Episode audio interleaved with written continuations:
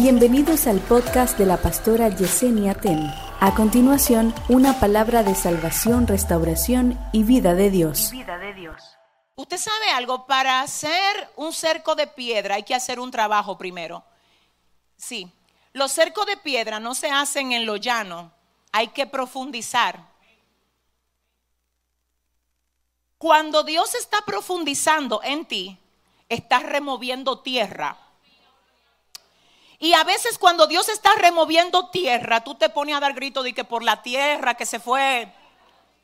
Y Dios no habla nada, porque como la viña es de Él, y Él hace lo que quiere soberanamente, como Él quiere hacerlo con su viña, Él simplemente deja que la viña, pero viña, dile a tu vecino, no llore por tierra, que te van a traer piedras, dile donde están removiendo la tierra, van a poner el cerco de piedra. Porque el cerco de piedra no se pone hasta que no se remueve algo.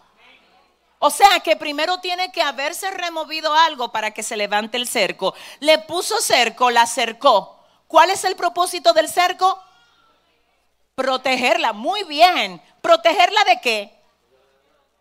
Ladrones, lobos, zorras Dios, a mí como que me están tentando muchas cosas. ¿Tú sabes lo que tú estás diciendo con eso? Que tú no tienes cerco. Porque que mira lo que pasa, cuando tú tienes cerco, tú no ves hacia afuera. No quieren hablar conmigo de este lado. ¿Alguien ha visto algunos lugares que están cercados? Tú ves que tú no puedes que estar accesando, de que a ver cómo es esa casa, de qué color está pintada. El cerco no te lo permite. Alabanza. Y hay ciertas cosas en el mundo espiritual que cuando tu cerco está como debe estar, tú no la ves. Por eso es que se cumple entonces lo que dice Pablo. Sí, pues habéis resucitado, poned la mira en las cosas de arriba, donde está Cristo sentado a la diestra de Dios. Si tú estás mirando todo chico que te pasa, de que con vice, con trice, Dile a tu vecino, arregle ese cerco.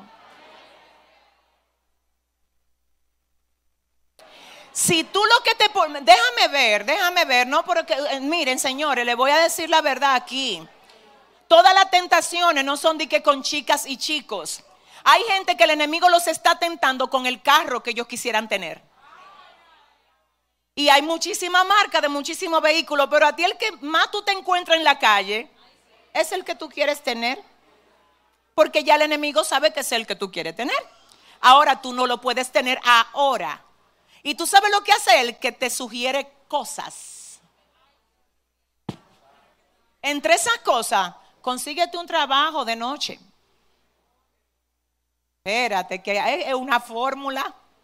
Dios. Consíguete un trabajo los fines de semana. Lo que te está diciendo, dame el tiempo de tu adoración para darte el carro. Si tú no tienes el carro que tú quieres, es porque Dios no te lo ha dado. Si Dios no te lo ha dado, es porque tú no lo necesitas. Si Dios quiere dártelo más adelante, tú lo vas a tener. Pero si cuando te lo vaya a dar es para tropiezo, tú nunca lo vas. Si le va a dar el aplauso.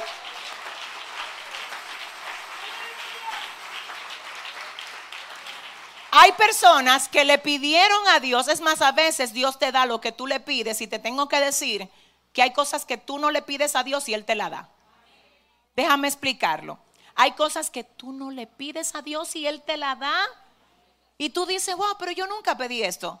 Pero Dios te la dio. Porque analizó cómo está tu corazón y vio que en ti hay capacidad para tener eso. Cosa que tú no le pediste. Pero espérate, dame un segundo. Hay momentos donde tú le pides a Dios algo y Él te lo da. Espérate.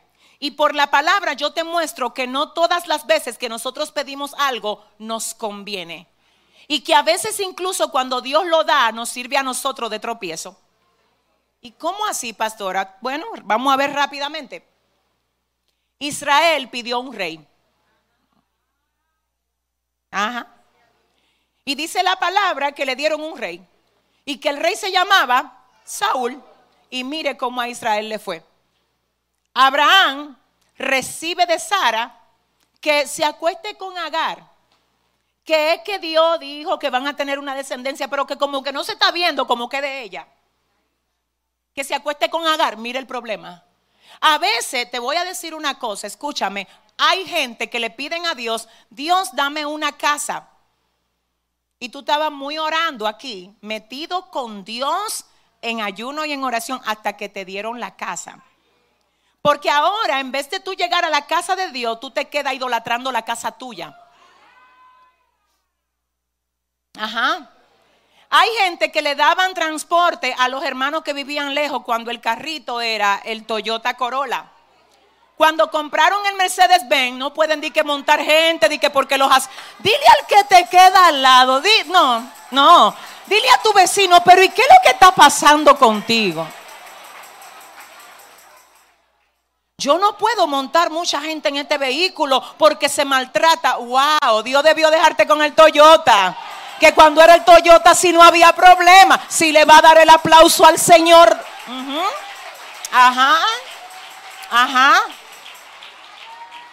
Ay Dios, yo siento la presencia del Señor aquí.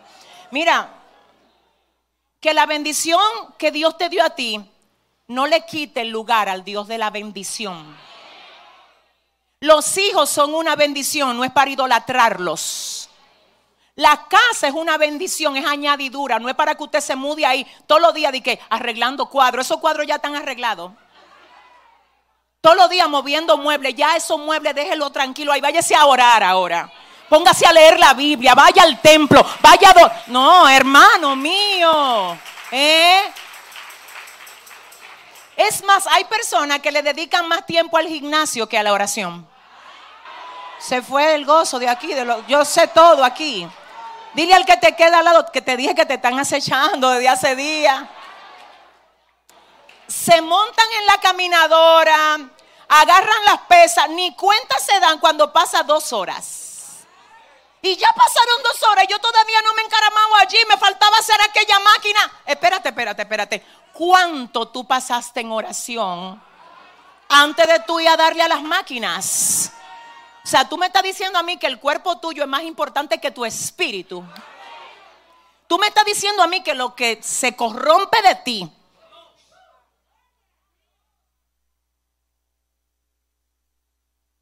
que lo que se corrompe de ti es más importante que lo que permanece para siempre.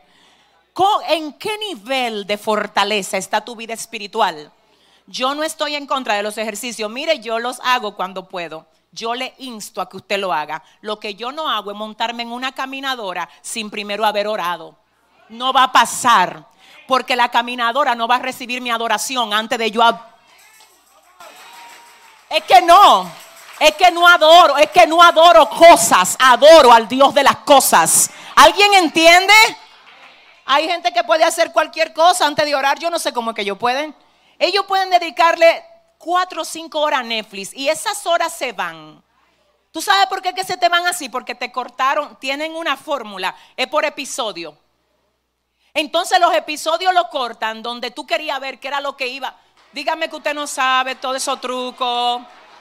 ¿Y detrás de qué que tú crees que el diablo anda?